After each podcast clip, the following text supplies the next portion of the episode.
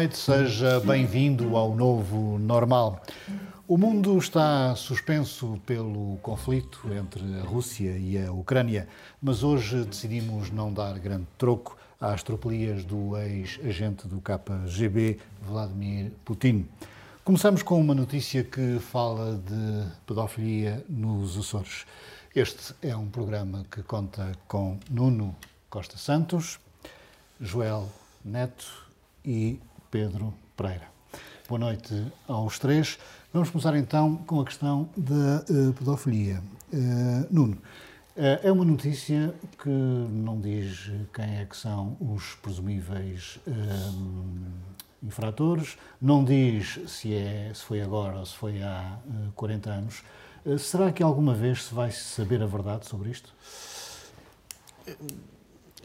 Antes de mais, é importante eh, lembrar sempre que esta comissão não serve para, para acusar pessoas em concreto, muito menos para, para as denunciar eh, publicamente. Não é esse o, objetivo desta, desta comissão, mas sim quebrar, sobretudo, o silêncio das pessoas que sofreram esse tipo de abusos. Uh, a 24 de janeiro deste ano não havia casos, segundo li no jornal, mas agora a 14 de fevereiro já há uh, testemunhos que, que vêm dos Açores. Eu acho isto normal, não acho assim nada extraordinário. Uh, dos 214 testemunhos uh, do país, alguns vêm dos Açores. E, e, na verdade, se, se, fizerem bem às pessoas, e, e volto a dizer que esta comissão é respeitável pelas pessoas que estão na comissão, Uh, sem dúvida, sem dúvida que, que, acho que deve acontecer. Uh, o Pedro saberá disso do ponto de vista mais da, da, da psicologia. Uh, falámos sobre isso na altura, as pessoas realmente parecem muito, muito válidas. Os processos que as estão. As pessoas da Comissão. Sim, sim. Da Comissão Nacional. E, e, e, concordo perfeitamente com isto que, que o Nuno disse, dá-me a entender e bem que a Comissão não, não, é, não é uma comissão acusatória, é mais uma, uma comissão que poderá permitir a estas vítimas, e realmente também disseste bem, é, um, é uma moldura de tempo eh, muito alargada e que poderá servir para as vítimas fazerem o luto uhum. e, e, ficarem definitivamente em paz, porque este tipo de coisas, quando acontecem, uh, a estratégia há, século XX era pôr debaixo do tapete e pôr debaixo da pedra e seguir a vida. Uh, a verdade é que esta, esta estratégia tem uma fatura depois, mais tarde, e, e com certeza estas vítimas poderão corroborar isso, se quiserem falar ou não acima de tudo, devem, devem ser respeitadas. Uma coisa importante que, que já ouvi que vai ser feita nos Açores é que vai, vai dar-se formação uh, nas várias ilhas acerca de como lidar com estas coisas. Uh, quando se for falar de formação, pode ser uma coisa sempre um pouco uh, difusa, mas parece um bom princípio. Hum. Joel, o, nos Açores também há uma comissão. Eh, numa entrevista eh, que me deu a mim e ao Armando Mendes, o eh, ex-bispo de Angra, Dom João Lavrador, disse que essa comissão não tinha casos reportados. Poderá haver aqui um certo pudor em reportar no plano regional mas uh, já não no plano nacional. Sim, é possível, mas eu acho que mais importante do que isso é no, são os nomes das pessoas que integram esta comissão, a começar por, a começar por Pedro Streste, uh, Laborinho Lúcio, Daniel Sampaio e todos os, os, outros membros que são pessoas que têm uma ressonância diferente. Bom, o que, esta, o que a, a notícia que, que nós ficamos a saber esta semana é que há hum, denúncias de abuso sexual vindos dos Açores. Não é pedofilia, é abuso sexual. É mais lato porque os adultos também podem ser vítimas de, de abuso sexual. Uh, também há denúncias, não sabemos quantas, mas quer dizer, só nos poderia surpreender muito se não houvesse nenhuma denúncia vinda dos Açores, porque esta é uma comissão criada para ouvir denúncias de abuso sexual no seio da Igreja Católica. Os Açores são uma das regiões mais católicas do país e são campeões nacionais do abuso sexual. Portanto, se não houvesse denúncias, é que, é que o que, nos, o que é também que não, não, sabemos é o, o, espaço temporal em que isso terá Nós, acontecido. nós não sabemos ainda nada, mas eu, eu gostava de dizer uma coisa sobre isto, que é, ahm, o que me preocupa é que ah, houve 50 denúncias no primeiro dia e depois houve apenas mais 164 denúncias nos 29 dias subsequentes, porque as 214 denúncias são do, do primeiro mês. E, e são denúncias, algumas delas, de vários casos, ou seja, de várias vítimas e de vários agressores. Portanto, não estamos a falar de 214 casos, estamos a falar de mais casos. Não sabemos quanto. Agora, parece-me que houve um abrandamento muito grande do primeiro dia para, os outros dias hum, no ritmo das denúncias, o que só pode querer dizer duas coisas. A primeira é que a Igreja Portuguesa se comportou melhor do que as igrejas dos outros países, onde houve centenas de milhares de denúncias. Em vários países. já- Alemanha, França. Sim, até, até, até na América do Sul. Ah, a outra coisa que pode querer dizer é que em Portugal há mais receio, ah, há mais pejo, eventualmente por medo, eventualmente por vergonha, de, de fazer estas denúncias, o que não me surpreenderá, porque, como eu já disse aqui, Portugal é um país laico apenas no nome. A Igreja Católica tem muito poder e, além disso, há uma grande recriminação social para com quem afronta a Igreja Católica, seja de que maneira for. Sim, e isto é, é a tal questão civilizacional de que eu falava, a estratégia de pôr debaixo do tapete é muito século XX. E claro que pode haver esta primeira hipótese de a Igreja eu quero muito em acreditar Portugal- nela, atenção. É, é uma, agora na questão da lógica temos que ir, porque é que há de ser mais lógico primeiro e só depois é que vamos às outras. O mais lógico será que há ainda algum, algum pudor e algum medo e há uma aposta ainda grande na, na estratégia da pedra em cima do Eu, eu- assunto. eu não tenho muito mais a dizer sobre isto a não ser divulgar, que eu acho que também É nos cabe. Sim, não podemos Há, obrigar há um- as pessoas. há um não. site chamado verdade, é darvozausilêncio.org, há um número de telefone 917110000 e há um mail que é geral, arroba darvozausilêncio.org. Isso eu acho que é o que nós devemos fazer. Quem é divulgar. esse- Ora, Sim, e a, e a Igreja tem estado bem nisso porque não, tem, não temos visto nenhum, nenhuma campanha ou escura ou quer que seja contra Pelo contrário, esta, esta comissão é uma Exatamente. iniciativa da Igreja. E- e depois o Agora, a comissão sei- diocesana é uma comissão muito mais limitada, pelas razões geográficas que falas. O- O Pedro Stresch é, por várias razões, uma boa, uma boa escolha. Não sei se disse da última vez que falámos dele, mas na- na- no caso eh, da, da Casa Pia, quando houve uma estratégia mais agressiva de- de- dos advogados de defesa que queriam voltar a expor as testemunhas, a, a novos testemunhos, a, novas, a novos interrogatórios, ele crianças. opôs-se opôs terminantemente a isso. Ora bem, tivemos um ativista chamado Francisco eh, Pedro, que foi absolvido por um tribunal, depois de, em 2019, ter tentado interromper um discurso de António Costa. Ah, é o reconhecimento do tribunal que a liberdade de expressão é eh, para levar a sério, ou é uma, um ataque a uma figura do Estado que ficou por eh, punir? Eu gostava de acreditar que, que a liberdade de expressão seria um, um bem supremo. Para já, pelas imagens do ativista, queria dizer que me parece que é uma, um ativista coerente, porque eh, pelas imagens que dá, dá a entender que ele já anda a poupar na água. Coisa que, aliás. Coisa, coisa que, aliás. Que entronca na seca. Digo já em defesa que eu, eu próprio. Eu, exatamente, eu nós próprio ando a nós fazer- também temos barba, Pedro. é isso, eu próprio ando, ando- ando- ando também nessa, nessa onda, por isso é que penso que na semana passada o Nuno quis gravar em Ponta Delgada, porque ele não queria sofrer o meu ativismo. Oh, meu Deus.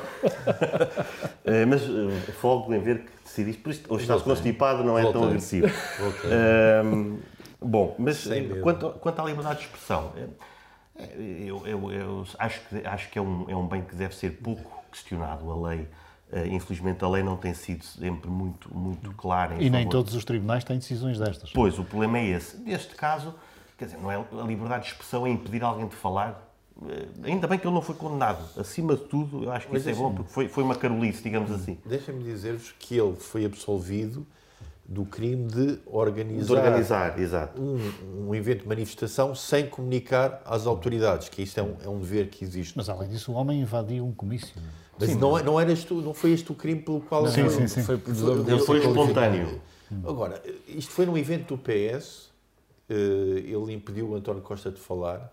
Bom, nesse sentido, André Ventura, que nos debates impediu várias, gente- várias pessoas de falar, também podia ser, eh, podia ser arguído E quando se cantou a grândola no tempo de passos, não? É interessante o que, é que a juíza disse. É interessante sempre o que os juízes dizem, para além da lei, e as, digamos as suas liberdades de julgamento e até narrativas. Ele diz que, que houve, portanto, a juíza disse que houve eh, eventualmente um ato de irreverência ou de coragem.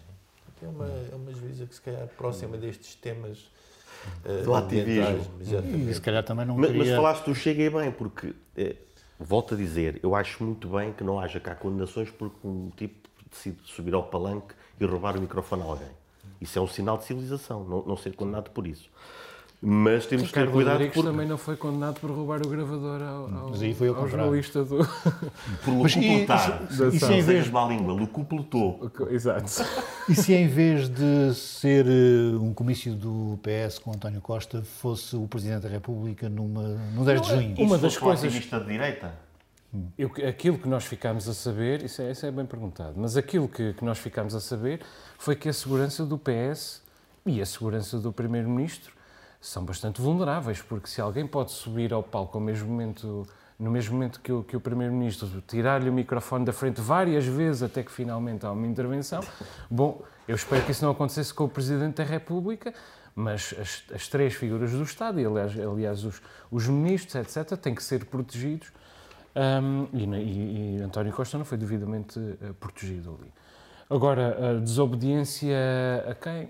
Enfim, não- acho bem que aquele senhor tenha sido ahm, absolvido nos termos em que foi, como, como disse o Nuno, celebro, ahm, está tudo bem. Eu, por Para acaso, mim sou, está um tudo bocado, bem. sou um bocado romântico. O projeto Eh, vai Acho avante. bem que, que- que o António Costa, de repente, chega um gajo e consegue falar ali com ele. Acho que isso indica que somos um país, apesar de tudo, ainda um bocadinho... Se fosse alguém com, com nefastas Pois, intenções, mas, mas a verdade é que não, não os deve haver assim tanto. Atenção, Não, foi nem eu ser Foi de evento do. PS. sim, que também tem segurança e que também Sim, de- mas, eh, deve garantir a segurança ao um Primeiro-Ministro. Se calhar não é? conheciam no hotel e tal. Será que a senhora juíza poderá ter tido em conta que, bom, se é com um político temos que ser condescendentes se fosse com um outro cidadão? O, o caso que eu trouxe aqui há, Eu não há tempos, em, em que, em que aquele médico, João Cerqueira, fez, fez uma série de declarações em relação ao outro, a um, a um senhor, eh, Pedro Choi. E, e- e claramente é uma questão de liberdade de expressão. Mais do que isso, é serviço público. Mas ele depois foi condenado, agora, agora recorreu, mas foi condenado a pagar 18 mil euros por, por ter chamado charlatão. Coisa que, por exemplo, veio o, o Carlos Filhais e David Marçal, cientistas e divulgadores de ciências, dizerem que não fazia muito sentido. E eu concordo com eles. Acho mas que a, a- a questão legal é, é diferente do julgamento Sim, verdade, científico. é verdade. A, lei- a letra da lei e o espírito da lei Não, dizem não, que não mas- se pode chamar charlatão a alguém no exercício das suas funções. É ofensa ao bom nome. não, é bem, não é bem assim, não é bem assim. É verdade, o charlatão é o, o Filhais. Mas se for alegado, é alegado charlatão, já funciona. Eh, o que, perdão? Se for alegado charlatão, alegar já, charlatão está defendido. já funciona. Mas alguém tem de ter alegado primeiro. não é? Joel, Neste caso, e nos Açores, podemos falar de liberdade de expressão total? Total não há em lado nenhum. Eh, eu acho que a liberdade de expressão nos Açores eh, enferma de todos os riscos de uma região como, como a dos Açores. O setor público emprega uma parte muito significativa da, da população. O mercado de consumo não tem massa crítica. As empresas vivem de subsídios canalizados por entidades tuteladas pelo Governo Regional. Todos nós ah, dependemos de um jogo de equilíbrios bastante periclitante, ah, gerido por uma elite que precisa de conter a mobilidade social. E ainda por cima, lideramos as estatísticas de analfabetismo, de insucesso escolar, de abandono escolar. Quer dizer, todos nós, nos Açores, numa região com estas características, Temos alguma dependência? corremos o risco, pelo menos corremos o risco, de, de nos transformarmos em joguetes nas mãos do, do poder público. Basta o poder público querer. E, e porque é ele quem distribui os empregos, é o poder público quem distribui os privilégios e, inclusive, é ele quem sustenta as empresas. Portanto, as pessoas correm o risco de se tornar eh, eh, joguetes e, efetivamente, acontece, às vezes, uh, tornarem-se uh, joguetes. Tudo depende do grau de decência do, do, do, poder público. Eu acho que a nossa situação não é, nem nunca foi, uh, das piores. Francamente, acho que não. Que, que Mas não foi o igual à Madeira, poder- por exemplo. Sim, desde logo, desde logo. Não, não, não é das piores, nem, nem foi nunca das piores. Uh, mas o poder é exercido por homens. Por homens falíveis, por homens passíveis de tentação e por homens que, mais uma vez, não têm escrutínio uh, do outro lado. Uh, a, liberdade de expressão, portanto, não é muita. tendo em conta que se trata de uma, de uma democracia, eu até diria que é pouco. Agora, as pessoas manifestam-se pouco. porque sabem que toda a gente tem o telefone de toda a gente. E, porque sabem que toda a gente deve um dever, deve um favor a alguém. E porque sabem que nos Açores não há ninguém que se coíba de efetivamente pegar no telefone e, e cobrar um favor. O que eu vejo as pessoas usarem, uh, uh, o momento em que eu vejo as pessoas usarem mais o, o direito à manifestação é quando se trata de polarizar. E isso eu acho mau, porque quer dizer, isso extrema os dois polos um, e uh, reduz o debate verdadeiramente a, a, pouco. Deixa-me só, deixa só dizer mais duas coisas. Vamos ter um bocadinho neste tema, não é? Há homens livres no, nos Se disseres muita gente não... Não. E, e há jornalistas livres, uh, mas a, porta, a maior parte da comunicação social ou é pública ou vive de subsídios. Logo. E canalizados por entidades que são subentendidas pelo Governo Regional. E não há massa crítica no mercado. Portanto, não há clientela, nem há uh, uh, freguesia publicitária, nem há clientela da parte do consumidor para sustentar os meios de comunicação social. Portanto, aqui o escrutínio também está limitado. Hum. Agora, a solução qual é? Eu conheço três soluções: educação, educação, educação. Porque quando o ouvinte, o leitor e o telespectador querem melhor, nós temos de dar-lhes melhor, porque senão eles vão produzir melhor. Nuno, depois desta brilhante locução do nosso uh, Joel, já alguma vez te sentiste condicionado no sentido de eu não escrevo isto porque se escrever uh, alguém me vai uh, azucrinar a paciência? Eu, eu, já há muito tempo, quando não vivia cá, já pensava nesta questão relativamente ao que se passa nos Açores. Mas ao voltar. Quando, quando não vivias cá, tinhas uma ideia diferente daquela que agora tens? Uh, não, é, é, é, realmente muito parecida. Tem, tem uma rima muito, muito direta com, com aquilo que, que, se passa, que se passa cá, a este nível. A, a minha tese é a seguinte. Uh, aqui há realmente um problema de liberdade de expressão, um condicionamento de liberdade de expressão, por várias coisas que o Joel disse, uh, e que pode ser exercido através de uma forma mais ou menos indireta. Pode não ser ao próprio, Pode ser um amigo do próprio, pode ser um chefe do próprio, pode ser alguém que rodeia o próprio, que no fundo transmite um recado. Isso já me aconteceu. Isso já me aconteceu. Uh, e, e, e, nesse sentido, eu acho que nos Açores se vive um pouco aquilo que se calhar se vivia um bocadinho nos anos 80 em Portugal continental, nos centros urbanos que era, na altura, até líderes partidários telefonavam uh, a diretores de, de televisões. Isso, nos anos 80? Anos 80. Na história do início do século XXI também havia um que fazia isso. Já, já era? ok. Uh, aqui uh, não tenho casos, digamos, concretos sobre isso, mas eu acho que isso é possível, isso, isso acontecer, e tendo em conta esta minha experiência, sem dúvida. Uh, há um clima também de autocensura. Eu acho que também é outro uhum. ponto é verdade, dos Açores. É verdade. E a autocensura, todos nós somos culpados pela autocensura. A autocensura eh, tem, tem, tem um mecanismo pelo qual a pessoa que vai emitir a opinião eh, repensa se, vai, se, se a vai emitir, eh, porque pode ter consequências. Só existir este mecanismo mental já é, é algo que nos deve preocupar. E eu acho que uma sociedade saudável deve limitar a autocensura. Depois eu quero fazer aqui uma, uma distinção. Enquanto no mundo, no mundo hoje em dia há pouca liberdade de expressão relativamente a certos temas. Nos centros urbanos, nos Estados Unidos, certo. no meio universitário, nas questões de género, nas questões dos animais. As pessoas têm muito medo de dizer certas coisas. Por hipercorreção. Por hipercorreção. Aqui eu acho que não, não há esse problema. Não chegou cá essa hipercorreção aqui no meio açoriano mas há uma questão política ou partidária. Há um certo receio, como isto é pequeno, e, e como, como, esta televisão, por exemplo, chega a muitas pessoas, ou os jornais circulam de alguma forma, há o receio de que aquela opinião possa condicionar as pessoas.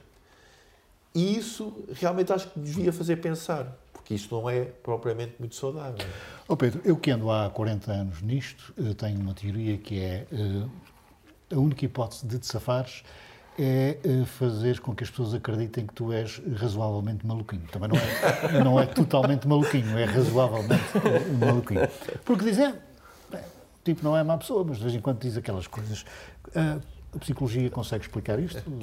A psicologia digo, mas a história, não é? Havia o bobo da corte, que, oh, que parece que era o tipo mais Dizia discreto. Verdades, não? É? Parece que era o tipo mais Ora, discreto mais, da corte, mais. mas punha um chapeuzinho e pronto. É. E passava tudo o que ele dissesse. Aliás, uh, não, não interrompendo, não interrompendo aquilo que vais dizer, isso é um pouco o que, o que fazem os cantadores populares. Uhum. Que, sim, é? sim, sim, sim que esses no palco dizem o que lhes apetece. Ainda por cima podem dizer que já beberam um bocadinho de vinho cheira mais e tal, não era bem aquilo, era aquela rima. Mas recentrando a conversa. Eh, eu, eu, concordo com a, com, a, com a, educação das pessoas. A liberdade de expressão é um bem em si. E apesar de muitas argumentações que haja e de muitas.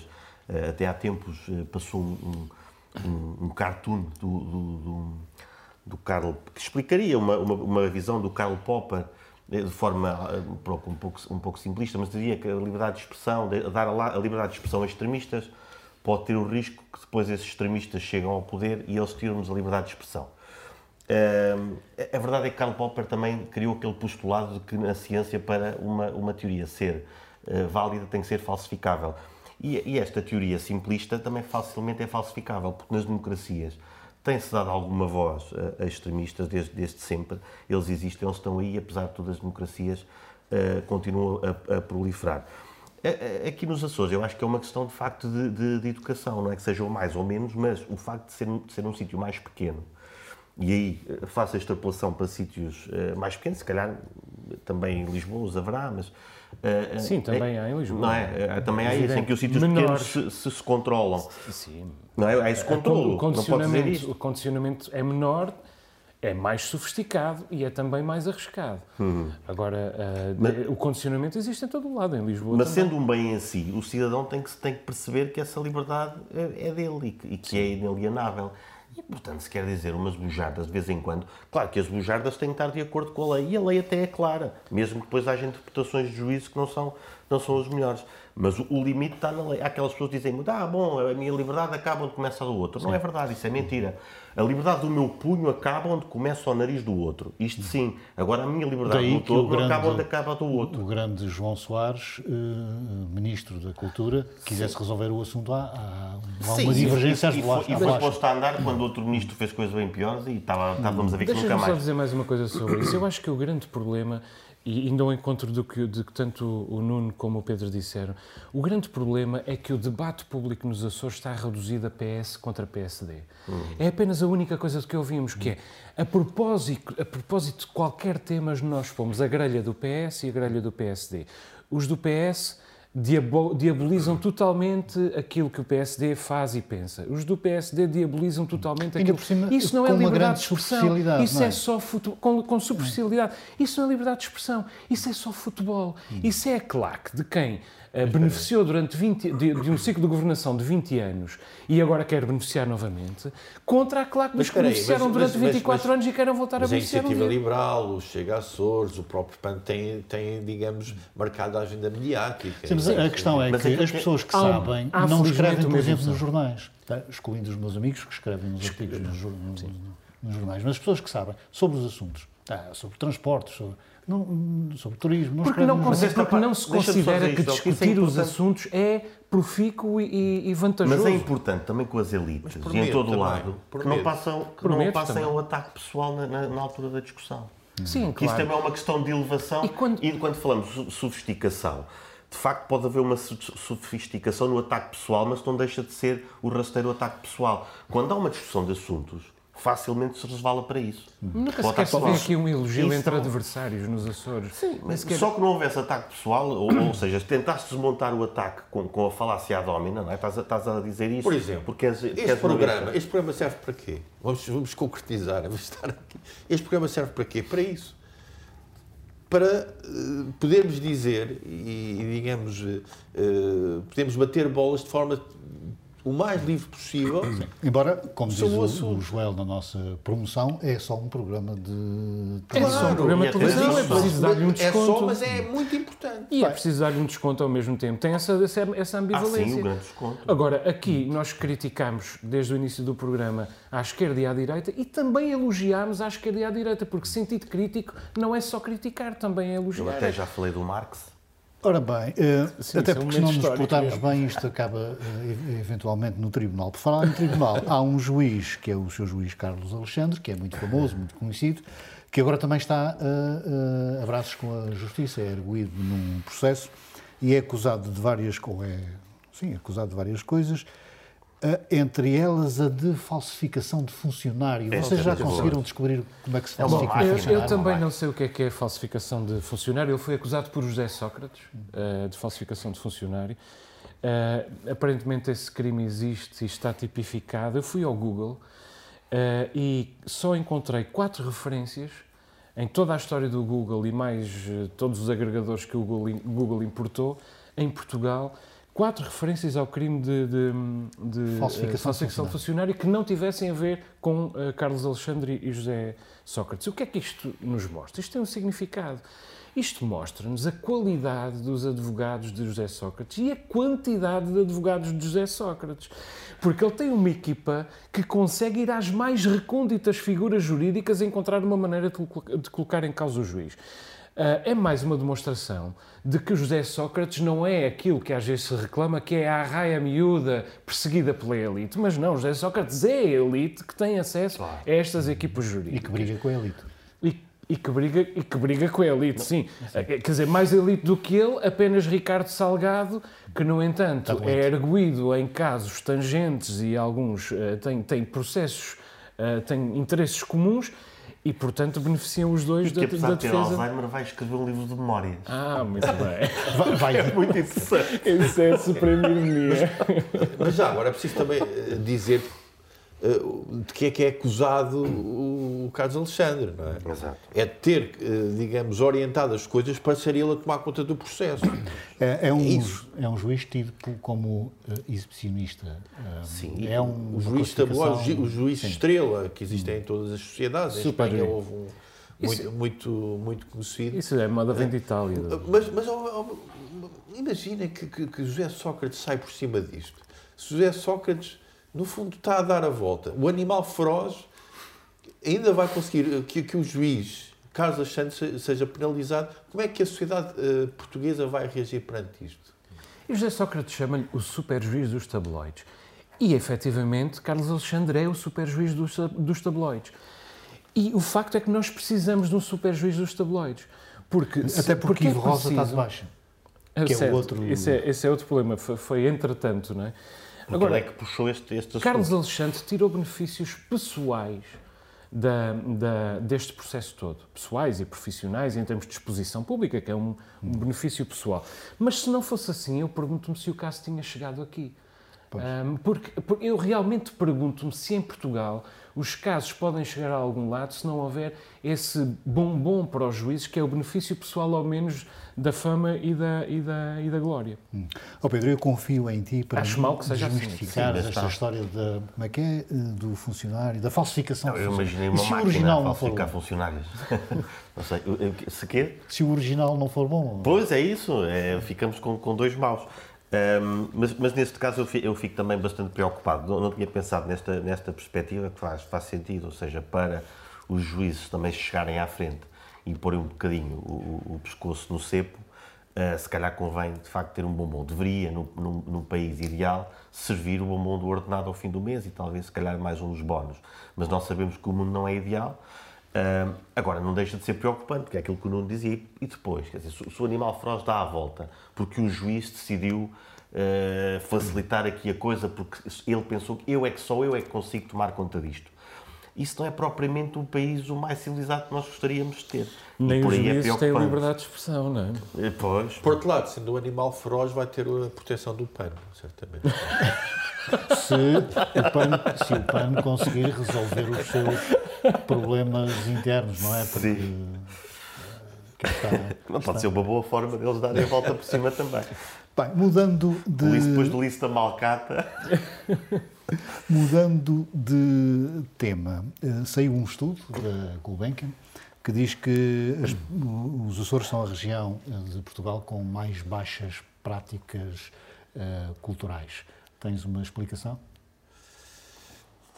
Nós temos falado disso, temos falado dos índices. Aliás, isso depois, depois começa a ser um bocado, pode ser um bocado cansativo, não é? Estamos sempre a lembrar os A índices. realidade é cansativa. Eh, Eu acho que nós eh, podemos discutir 50 assuntos e responder sempre com os índices, porque é o que, é o que explica os Açores contemporâneos. Há, há, digamos, o, há baixa, digamos, taxa de leitura, de livros, eh, visitas a monumentos, idas ao cinema e concertos de música clássica, sobretudo é o que é verificado. E uma grande adesão às festas locais. Também é um contraponto. Eh, É muito maior a adesão de- de- de- às festas locais aqui, 48% dos inquiridos revelam essa tendência relativamente a outras partes. Pois, isso é uma é um outra estudo questão. centralista também um É, pouco. não é Fala isso de- uma fala- visão elitista, uma vez que, por exemplo, o Carnaval de Terceira é uma manifestação cultural e tem eh, uma adesão extraordinária e tem o seu valor. Não é? Exato, acho que sim, tem. Claro. Agora, isso Claro. implica que não haja oferta para, para outras coisas, não é? A questão Mas, é por essa. exemplo, os livros eu acho que é preocupante e não permite que haja mais livraria dos Açores, não é? Que é um tema do E que aquelas fala. que existem passem por enormes dificuldades. Não é? Eu- Acima eu de acho tudo que é um isso, problema. acho que as que, eh, as que existem deviam ter, se calhar, mais investimento do que Mas, propriamente por exemplo, em relação ao cinema, segundo o inquérito, cinema. uma, coisa, uma das coisas que se diz é que eh, as, as pessoas não têm acesso físico ao, ao ao- às salas de cinema, ou seja, é demasiado distante. Eh, vocês o que é que acham deste, de- deste argumento? Eh, É, é distante no sentido em que os filmes que estão, por exemplo, aqui, não, não são, nem sempre são. Há, há círculos Mas, por exemplo, há os alternativos. cineclubes. Podes fazer um cineclube das Flores, do Corvo, da Graciosa. Às vezes há uma, certa, há uma certa preguiça também na mobilidade dentro da própria ilha. Eu sei isso em relação ao Ponta Delgado e à Ribeira Grande. Às vezes, um evento da Ribeira Grande, as pessoas dizem, pá, vou ter que ir à Ribeira Grande. Sim, mas também não há um hábito, e esse, o hábito de ir ao cinema, de ir ao teatro, é uma Pois. coisa que se vai adquirindo ao longo da vida e que se cultiva, e as coisas aqui são um bocadinho mais esporádicas. Eu vou ao cinema e vou ao teatro quando há, mas, mas não vou ao cinema como em Lisboa, que é duas ou três vezes por semana, não, não é possível, realmente. Mas também, uma das uma preocupações em deste. à média. eh, eh, José, é preciso perceber. Eu tive, tive hoje estudei alguns números. O, o facto de estarmos abaixo da média nacional é preciso perceber eh, que a média eh, nacional, aquela, aquela analogia dos dois frangos, não é? Tu comes um frango, eu não como nenhum, em média comemos meio frango. Lisboa nisto comeu quatro frangos. Em relação à média nacional, não é? A média, eh, se, formos depois eh, fazer as coisas, fazer, ver os números, onde é, que, onde é que veio a maior parte do consumo cultural, Gostei a da grande maioria- metáfora popular, o frango. Não o foste- frango, é não o frango, foste- exatamente. Quatro frangos, Lisboa come quatro frangos, nem sequer é um. E pronto, o problema está aí em relação ao país inteiro e os Açores, por isso é que eu falava de uma questão centralista. Eh, Eu, eu, da minha experiência, isto não é uma coisa de estudos, mas até, até tem uma, um vigor cultural e tem um interesse que não tem noutras partes do país. Joel, lê-se pouco nos Açores. Ah, eu não sei se se não lê menos queixar nos Açores, acho que não. livros, Não, é verdade, não posso queixar, mas, mas acho, que tu também não, mas, mas acho que eu acho que acredito, não sei se há estudos de, de, específicos sobre isso, mas não sei se o índice de leitura dos açorianos é assim tão mais baixo do que o índice médio dos portugueses. Eu acho que é Agora, isso. Achas que é? Pois. Segundo este, segundo este Ok. Vamos ver, há bocadinho ficaram aqui duas ou três questões que eu gostava, sobre que eu gostava de falar. O Nuno falou das festas, distinguiu as festas da cultura e tu tentaste aproximar as festas da cultura através do Carnaval. Bom, o Carnaval realmente é uma festa um bocadinho particular. Eu ah, adoro festas, cada vez quero gozar mais Até as festas. escreveste uma marcha, ouvi dizer. Estou cheio de saudades das festas, escrevi uma É, marcha, é? vou sair noutra marcha. É a consagração. Vou sair noutra marcha. Estou desejoso que as festas voltem. Mas vamos a ver. Não podemos é chamar-lhe cultura. Porque, eh, quer dizer, vamos a ver. Não podemos chamar-lhe acriticamente cultura. Porque eh, há cultura nas festas. Evidentemente que há cultura nas festas. Os bailinhos de carnaval têm elementos culturais e são até certo ponto cultura, mas são sobretudo entretenimento. E, e, e estamos a falar, sobretudo, de uma vocação etnográfica, que é, que é, uma, que é um, um esforço pela preservação das, tradi das tradições. Uma cultura virada em exclusivo, eu espero que se perceba o que eu estou a dizer, uma cultura virada em exclusivo para a preservação das tradições, uhum. não é uma cultura virada para a arte. É uma, é uma cultura de vocação eminentemente etnográfica, virada para si própria. Eu não estou a dizer nada contra as tradições, adoro tradições, participo nelas, adoro festas, participo nelas. Mas nós estamos aqui a falar da tentativa do homem de abrir novos caminhos ao conhecimento, novos, novos campos à sensibilidade e novas formas de expressão em busca do sublime. Hum. É isso a cultura, é isso a arte. Não Portanto, discordas? Não, eu acho que tu próprio também eh, discordaste de ti próprio ao, ao Isso dizer, é muito bom. Eh, discordaste de ti próprio ao, ao, dizer, ao classificar depois como cultura aquilo que não tinhas classificado como cultura. É cultura, é cultura popular, é, é, é cultura, eh, digamos, que, que vem das raízes mais densas e mais imemoriais de um povo, o conjunto das manifestações e o Espírito Santo e Não, isso é evidente, mas isso eu não disputo. E, isto é e toda a cultura é raiz, não é? O, Picasso veio pode... das pinturas rupestres morais. E depois há mas questão... isso não nos pode chegar, é Sim, isso que eu quero dizer. Mas depois há a questão da performance, não é? Tu tens que ser um bom performer para, para fazeres uma, uma boa... Uh, para fazer uma boa sátira.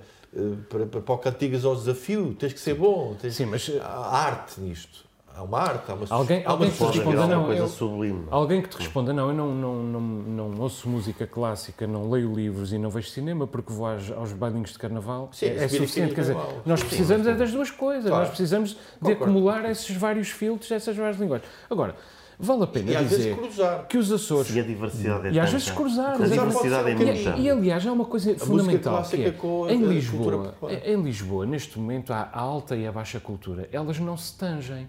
E, e alto, os, os, quem cultiva a alta cultura desconfia da baixa, quem cultiva Sim, a, é- a baixa é, cultura. É porque a importação do, high, isso do é highbrow. Do, isso é, é estúpido, porque isso tem a ver. Isso, já nem os franceses acreditam nisso. Isso, isso é, vem daquela, daquela uh, dicotomia bartesiana do texto de fruição e do texto de, de prazer, já não se usa, já, isso já só se acredita, já só, já só se acredita nessas coisas em países como em Portugal. Distinção entre a alta e a baixa cultura. É preciso haver uma dialética, como diz o Nuno e o Pedro. Iban. Será que é um estudo Vale a pena dizer uma coisa.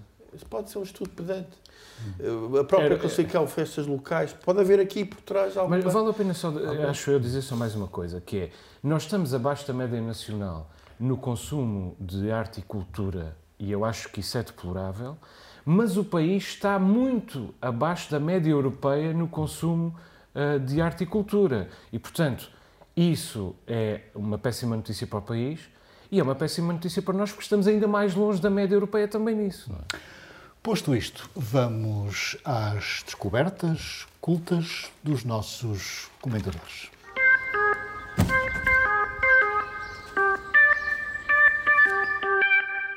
Joel, a tua descoberta, traduções portuguesas dos livros de discursos, ensaios e conferências de Alberto Camus e William Faulkner. Sim, Nada são, mais são, uh, são, perdão? Nada mais culto. Nada mais culto. São dois, são dois uh, uh, prémios Nobel, dois escritores portentosos do, do pós-guerra, mas são sobretudo dois homens livres. Um, e o, o, que não é dizer pouco, tendo em conta o tempo em que viveram e tendo em hum. conta até o tempo em, em, que nós vivemos. Eu, nos últimos anos, tenho lido um pouco menos de ficção e um pouco uh, mais de ensaio e tenho aprendido muito sobre o papel dos escritores, uh, tanto no discurso político, na atualidade política, como na, na, na discussão sobre a preservação da civilização. É um pouco aquilo que nós, os quatro, estamos aqui a tentar fazer. Um, no caso do Faulkner, uh, neste, neste livro uh, chamado Ensaios, Discursos e Cartas Públicas, uh, o tema é em grande parte a memória da escravatura, com que ele lidou, é um homem do sul do, dos, dos, Estados Unidos, com as suas contradições. No caso, agora o livro do Camus é, é do Camus é verdadeiramente exemplar, porque já em 1951 ele reconhecia os efeitos mais nefastos da Guerra Fria, ele denunciava a irrealidade do comunismo, o irrealismo do comunismo, E ele lamentava. é? Sim, e ele, exatamente. Sim. E ele lamentava uh, o, o preconceito do Reino Unido uh, na relação com a Europa e dizia que isso seria, uh, a médio prazo, muito perigoso para a Europa e o fim uh, do Reino Unido. Tudo hoje, tudo uh, problemas hoje uh, muito presentes. São dois pensadores extraordinários. Gosto em particular de Albert Camus. Nuno, a tua descoberta, o tema I Love You da banda irlandesa Fontaine DC, será? Exatamente. Eh, os Fonteiros DC é um- são uma banda da qual gosto muito, às vezes partilho com o Pedro este meu gosto. Eh, São bons. É uma banda pós-punk e que, que vem numa linha de grande gosto musical, influenciado pelo pós-punk, mas uma atitude punk eh, nas letras, de, de- de- enfim, uma visão eh, crítica da, da sociedade. E eu, quando vi este tema I Love eu pensei, isto é um tema de amor. Eh, mas não, não é um tema de amor eh, no sentido romântico do termo, no sentido eh, entre duas pessoas, ou no poliamor entre várias pessoas, digamos assim. É um tema de amor pela sua terra, a Irlanda. E, e é muito interessante porque o, o vocalista desta banda e toda a banda, eh, sendo de Dublin, vive em Inglaterra. Porque, por, por questões práticas.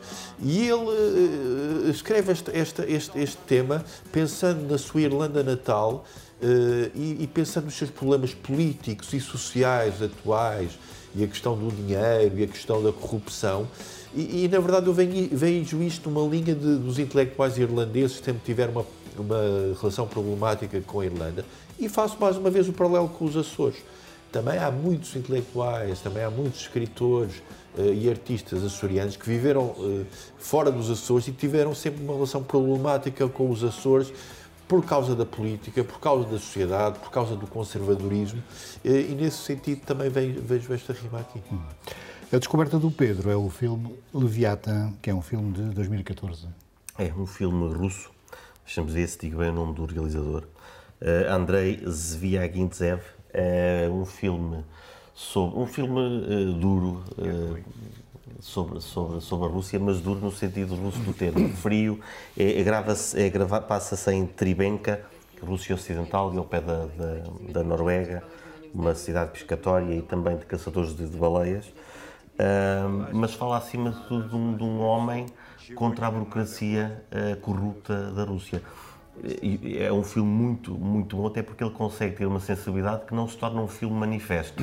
Não é um filme anti-Putin nem nada disso, porque se fosse provavelmente não teria acontecido. Ah, mas ainda assim, eh, com, com o drama familiar envolvente, lembra às vezes lembra às vezes o, o, o- o processo do, do Kafka, é um bocado clichê falar do processo hoje em dia, mas é verdade que, que, que lembra, embora não, não tão eh, surreal, porque há, há, há- há situações bem específicas que nos explicam o caminho que, E ele que a do que é história está. acusado, não é? Eh, Não é bem acusado, mas, eh, mas o processo, ele, ele sabe que aquele processo não tem razão de ser, porque há o tal político corrupto, eh, e ele tenta a todo o custo ganhar esse processo, mas pelo meio há, o- há o, drama, o drama familiar e, e, há, e há as paisagens daquela dureza russa. Muito bem. São as descobertas dos comentadores do novo eh, normal. E já que o Pedro falou eh, na Rússia, há um vinho eh, no Pico, que é o Czar, que foi encontrado nas caves eh, da Rússia eh, pelos revolucionários de 1917. Esse vinho foi distinguido pela revista Vinhos, foi aliás o único vinho dos Açores eh, distinguido por essa revista. Pedro, uma boa ideia era mandar umas garrafas para Vladimir Putin, mas há cobrança.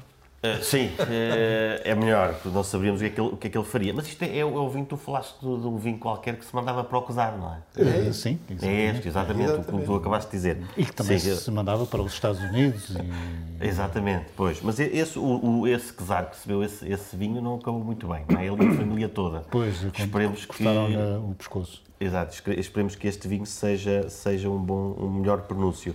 Ahm, e sim, é uma, é uma boa ideia mandá-lo ao, ao Putin, eh, se calhar com, com um aparelho de escuta, mas ele sabia logo o que é que estava lá. Uh, este é um vinho feito com muito amor e com muita competência e é o, resultado de anos e anos. Trouxeste uma garrafinha. Então, é uma- de- estamos a de- falar de temáticas É que dizem muito. É, é? Exato.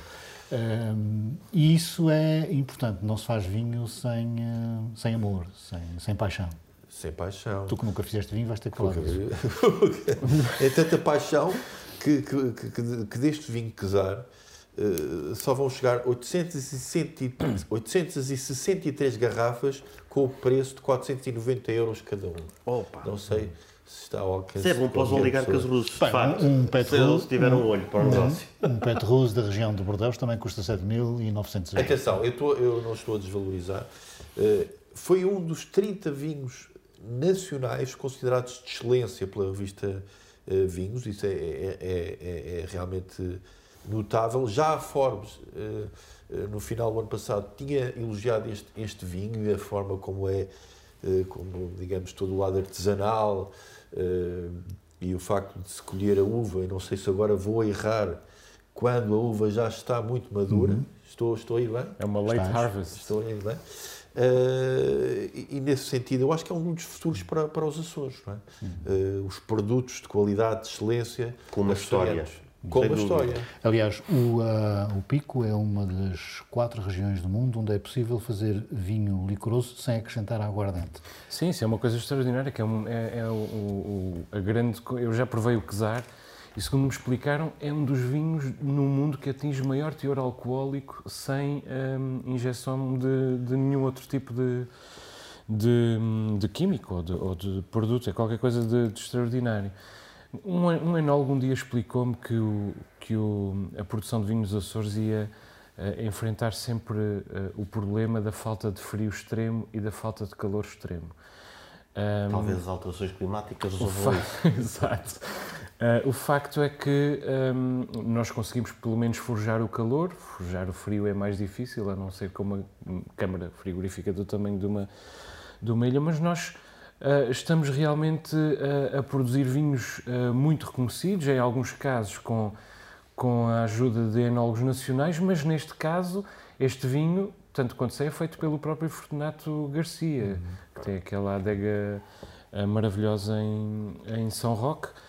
E, e a Forbes, que o Nuno citou, diz que só provar o vinho já vale uma visita à Ilha do Pico. A Forbes é, é uma das revistas mais influentes na área da economia, uma, uma referência para toda, para toda a elite económica. Quem não veja potencial ah, de marca para os Açores, do ponto de vista do, do turismo, da gastronomia, é, é evidentemente também hum, da enofilia, quem não veja aqui um potencial extraordinário não, não vê nada. não. Pedro, hum, para trabalhar as vinhas é necessária mão de obra, ela é cada vez mais escassa. Tivemos alguém a dizer, eh, a propósito de um encontro de- com eh, imigrantes, eh, a dizer que a imigração pode ser uma solução para estes problemas, ou seja, importar pessoas. Curiosamente, Francisco Simões eh, disse no Diário Insular, ou escreveu no Diário Insular, que as pessoas não se plantam nas ilhas. Sim, e- e tem muita razão quando ele diz isso.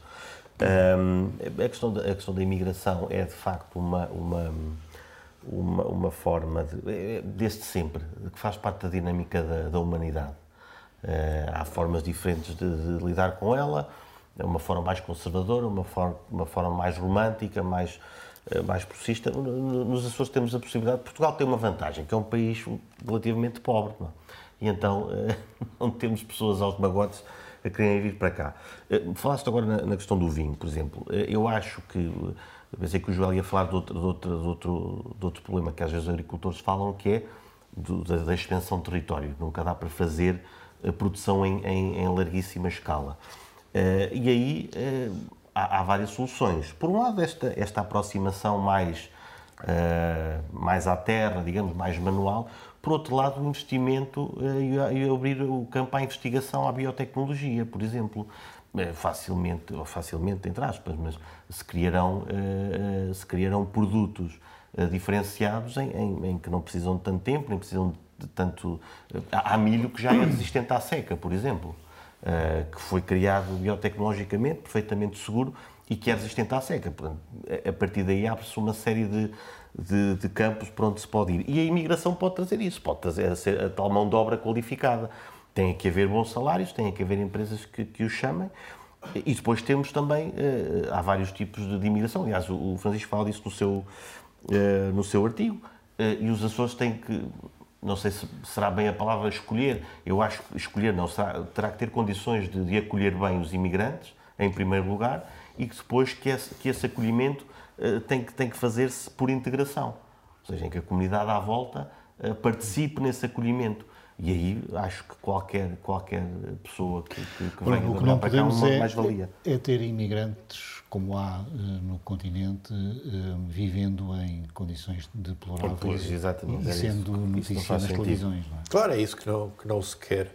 Uh, e, e quem, quem, quem anunciou e quem, quem defendeu, acho que já não é a primeira vez, a vinda de, de imigrantes para, para, para enfim, combater esta questão do, do despovoamento de de várias ilhas açorianas foi eh, Artur Lima, eh, vice-presidente do Governo Regional dos Açores, e, e, e, e, eh, Francisco Simões, que conhece estas áreas, concretizou, contrariando um pouco a ideia de que os especialistas não intervêm no jornal. Pode, é um caso. É um caso raro. É um caso raro, excepcional, e, foi bom. Porque realmente nós ouvimos esta declaração e pensamos: como é que isto vai acontecer? Não é, não é de toda a minha área mas há, há ali pistas que, que, que, que o Francisco Simões deixou. Uh, pessoas qualificadas que possam trabalhar remotamente. Uh, Isto já existe um bocado, tem um Como já acontecia no século XX, nós fomos Sim. um hub de distribuição do, dos cabos submarinos e podemos, estamos a meio do Atlântico, nove ilhas Mas a, a imigração bonitas. pode ser uma solução para a desertificação de algumas ilhas? Uh, eu penso que sim, em abstrato sim. É evidente que há equilíbrios a proteger, como o Pedro disse, eh, é importante que as comunidades eh, integrem as pessoas, mas as nossas ilhas menos povoadas estão cada vez menos povoadas e, portanto, eh, é preciso combater isso e a imigração parece-me parece-me um, um, bom caminho, evidentemente, com, com critério. Agora, eu gostava de elogiar, um, de fazer um comentário mais no domínio político, elogiar realmente a, a a intervenção do, do Arthur Lima, que não é a primeira vez, uh, ele, ele fala em valorizar quem escolheu a nossa região para viver, uh, fala em alcançar uma sociedade cada vez mais justa, tolerante, respeitadora e integradora. E isto distingue-o muito claramente do partido à sua direita. Ele é vice-presidente de uma coligação que, infelizmente, tem de aceitar o apoio eh, de um partido de extrema-direita, mas Artur Lima claramente aqui mostra onde é que está o limite da democracia. É para além do CDS. E isso é, é, é uma, uma excelente notícia. Depois também, esta é a parte mais, uh, se calhar, mais, mais uh, estrambólica de, de argumentação me ocorre, mas a verdade é que nós conhecemos muitos países e falamos da felicidade que esses países têm no Norte. Esses países têm uma baixa densidade populacional. Portanto, temos que olhar também para o facto de haver uh, poucas pessoas das ilhas. Tem um lado positivo, que é termos menos gente a chatear. Mas não deixa de ser interessante que o Francisco Simões fala em jovens uh, quando fala de imigração. Uh, regresso de jovens aos Açores, jovens açorianos, e que, que vão trabalhar em áreas com futuro e que sejam acompanhados. Ou seja, há a ideia de que esses jovens já não fazem parte destes Açores por isso são chamados de imigrantes. Meus caros, hum, ainda tínhamos aqui mais dois temas para discutir, mas para irmos aos minutos com, com calma, hum, Pedro, eu começo por ti. Tu queres falar dos desenvolvimentos do conflito entre a Ucrânia Sim, e a eh, Rússia? Eh, arriscando a ser ultrapassado pelos acontecimentos amanhã, mas a verdade é que podemos, eu considero, aliás, e o, José Milhazes também está comigo nisto, portanto, é o gajo que conhece mais da Rússia que, que, que eu já ouvi. A, a, Rússia invadiu a Crimeia em 2014, a invasão da, da Ucrânia começou nesse ano. Uh, entretanto, ele já invadiu também as regiões de, de Donetsk e de, e de Lugansk, e continuamos a ter pessoas uh, apologistas de, no sentido de desculpar, é? os apologistas. Eu só lhe quis mandar uma garrafa de vinho à cobrança. Sim, sim, não, mas eu isso acho bem, até porque podíamos aproveitar para pôr lá um aparelho de escuta. Não poríamos Polónio, como ele faz uh, aos próprios russos que quer, que quer eliminar. Uh, mas isto para mim é um bocado desconcertante, porque eu estou habituado a ver esta quinta coluna em Portugal desde o tempo da União Soviética. E há, há um livro interessante de, de, de, um açoriano que agora me falta o nome, talvez tu te lembres, A Guerra dos Ananases. uh, que é um livro de história que fala sobre a Segunda Guerra e sobre como as ilhas se prepararam. Uh, e, e, ele fala muito do medo que haveria uma, de, de, do medo da existência, às vezes, de uma quinta coluna. Uh, que poderia acontecer. Estávamos no Estado Novo, portanto, era, era perfeitamente plausível que houvesse uma quinta coluna de, de, de pró-nazis pró uh, por cá. Mas, mas, esta quinta coluna de, de, de normalmente de malta do, do, do Partido Comunista que vem defender o Putin é, é tal coisa, fazia-me sentido na União Soviética. Estávamos habituados a que eles defendessem a União Soviética contra a NATO, em que Portugal foi um dos países fundadores. Acho que toda a gente aceitava isso, mediante outras posturas mais moderadas que eles, que eles, que eles teriam. Neste momento não me faz sentido nenhum. Putin não é um comunista, não é de esquerda, é um autocrata, é, é, é um, é, um, é um péssimo exemplo de líder e, e, no entanto, continuamos a ter gente a desculpá-lo, por um lado, a questão, de, a questão da invasão agora destas regiões, onde, onde diziam ah, bom, isto é, é os Estados Unidos a, a, a forçar. Viu-se que não era, ele de facto invadiu já estas regiões, porque, porque analisa-se isto, Macron, infelizmente, corre o risco de, de, ficar para a história como, como um Chamberlain uh, deste, deste, deste conflito. Esperemos que não. Eu, eu acho que não, acho que o conflito não vai uh, estourar assim uh, por aí além, muito mais do que isto mas de facto não podemos olhar para, para as ações de Putin com racionalidade, hum. porque Putin já há muito tempo que deixou a racionalidade. Putin, uh, os russos, este, este filme que eu, que eu trouxe, que eu, eh, que eu sugiro, é também para dar voz à, à maioria dos russos que não quer esta guerra hum. e que não tem voz, não tem liberdade de expressão para dizer que não quer esta guerra e não quer este, esta política. Vamos ao minuto do Joel, que é sobre a repetição das eleições na Europa. Não, é, depois eu mudei o tema, eu quero falar não sobre... Me mudei, não, avisaste. Pronto. Deixa-me só dizer, Pedro, que, o, que o, o livro é, é, A Campanha do Ananás. A Campanha do Ananás. José Alfredo Ferreira Almeida.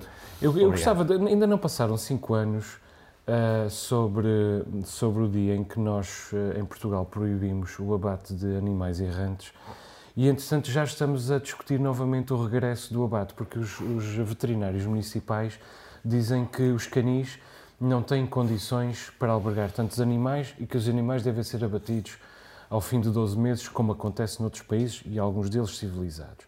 Ainda assim, eu acho um absurdo. Porque venha este pedido de, das autoridades eh, políticas e muito mais se vier da parte de, de, profissionais de saúde animal como, como os veterinários. Nós não estamos a falar aqui de um problema prático. Estes problemas não são problema, estes animais não são um problema prático. Eles são um problema civilizacional. Eh, eu percebo perfeitamente que faltem uh, condições uh, nos canis. Percebo uh, perfeitamente. E percebo perfeitamente quando os veterinários usam o argumento de que não se pode manter os animais fechados em caixas de metal durante ano desafio. Hum. É verdade, não se pode, mas matá-los é outro crime.